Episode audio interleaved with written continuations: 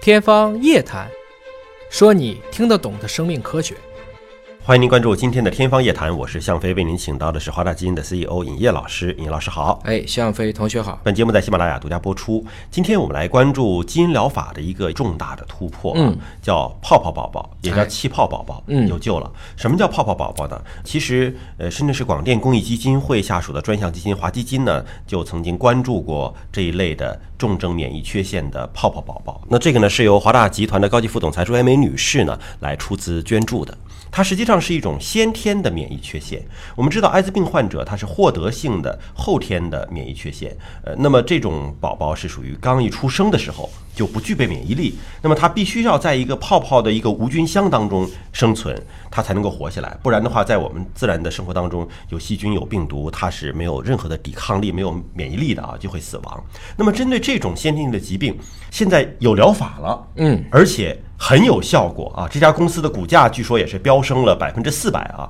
请这尹老师帮我们分析一下这种疗法。对这个 SID 啊，重症免疫缺陷都不用说打疫苗了，打疫苗可能就必死无疑了啊。一般的正常的跟这些微生物的接触，就可能会使它导致严重的各种缺陷。嗯这个在新生儿的发病率呢，在美国的数据大概是十万分之一，它实际上是一个 X 染色体遗传的。嗯，所以只传几给乎男孩儿啊几乎发病者都是在男孩当中，他的免疫系统的细胞呢是不能够正常发育的。都是男孩儿，女性一般就只能是携带。曾经有过很夸张的，就是有一个孩子就是因为爸爸亲了一口，嗯，然后这个孩子就去世了口腔中的细菌，啊，或者是病毒嗯等等。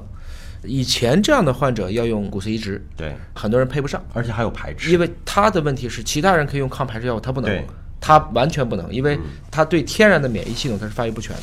所以这个就对他们的这个移植难度也很大。大家就反复讨论，其实也曾经做过类似的尝试，就是要用基因疗法去做这样的一些疾病。美国有一个活到了十多岁的一个泡泡宝宝啊，这是 NASA 还为他专门做了一套像宇航服一样的无菌衣，可以在户外进行玩儿，不然他十几年只能在那个泡泡箱子里头生活啊。但他最后其实就是尝试做骨髓移植，呃，但很遗憾的就是手术失败了，呃、是最后还是去世了。是，那么下一个想法，大家就是觉得我们可以用基因治疗。嗯，那基因治疗有多个方式，我们以前也讲过很多种，但是就如我们最近讲的另外一篇，因为我们用 CRISPR-Cas9，、嗯、这个系统被证明在 RNA 水平上会造成成千上万的基因脱靶。嗯，所以跟张峰投资的那个基于 CRISPR 的这个基因编辑技术的股价大跌。嗯。反过来讲，今天这个股价大涨，那它目前用的还是我们说相对于比较安全的方式，通过病毒介导，使得这个疾病得到缓解。我们知道病毒的特性就是在人体内能够快速的复制和传播啊。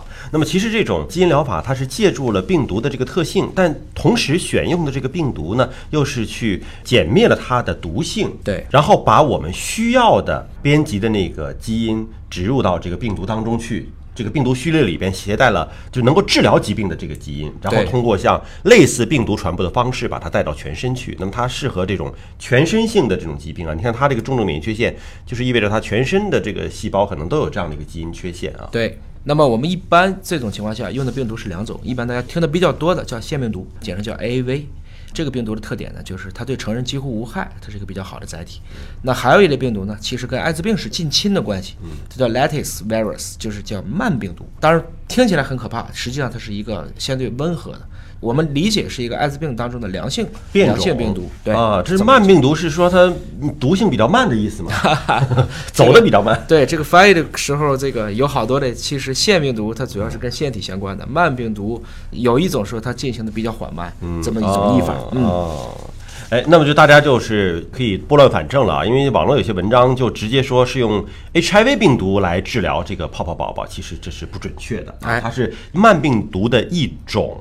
呃，它不是 HIV 病毒。啊就是我们真正世界上的病毒成千上万，能引起人类出问的病毒其实并不多，是这个意思。嗯，所以呢，我们理解成这个慢病毒，它是以 HIV 一型病毒为基础发展成的一种工程性的载体，我们这么理解。我觉得也很开心，就是看到这种公益组织关注的罕见疾病，我们看到了治愈的希望，对对吧？原来你是觉得这种疾病完全没有办法治愈，我们关注它是希望引起社会的一个广泛的关注，包括给这个孩子的父母去做生育指导，就是你再要下一个孩子的时候怎么避免。但现在我们就看到了一个实实在在的治疗的希望，就好像之前美国 FDA 批复的第一个基因疗法。先天性黑虻的对这个治疗疗法。对，那我们现在这个通过慢病毒来治疗泡泡宝宝的这个疗法，有没有可能获得 FDA 的批复呢？这个应该说是完全有可能的。嗯我们说，现在美国从它的整个批准的角度来看，对于罕见病，一般都会给出一个叫做突破性疗法。嗯，突破性疗法就等于说，相当于是一个绿色通道。嗯，中国类似的方法叫做创新审评优先审批，哦其实一样的，类似的啊嗯。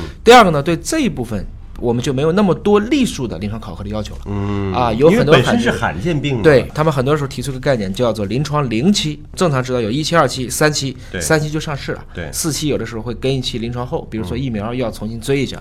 但是对于罕见病有一个临床零期的概念，嗯有的时候只要做一例做成功了，我就批准它上市了，因为本身来讲还是要权衡成本和收益的，哦对对对我要是说让你做个五例，已经没有人愿意去投入这个研发，找不。着啊，是吧？是就这你样本身这个病人也是非常罕见嘛。所以去年我们说的基于这个雷博氏黑蒙的那个是用 AAV 用腺病毒去做的，我们今天说的这个是用慢病毒去做的。慢病毒慢病毒去做的，它就是指的潜伏期很长，进行的相对缓慢，所以这个是逆转录病毒的慢病毒属的这么一种病毒。但你看他们来追踪这个罕见病的患者，其实已经数量不算少了啊。发表在《新英格兰医学杂志》的这项研究呢，追踪接受治疗的八个男孩儿，对那么研究他们体内一个完整的免疫系统的一个发育过程。结果显示，这种疗法使他们都可以出院，过上正常人生活了，哎不用在泡泡里边包着了，对可以接触到我们的自然界了。至少这八例当中没有出现过我们所估计的这些严重的副作用，没有。嗯，那么目前呢，他们计划是二零二一年年底之前呢，向 FDA 来提交申请。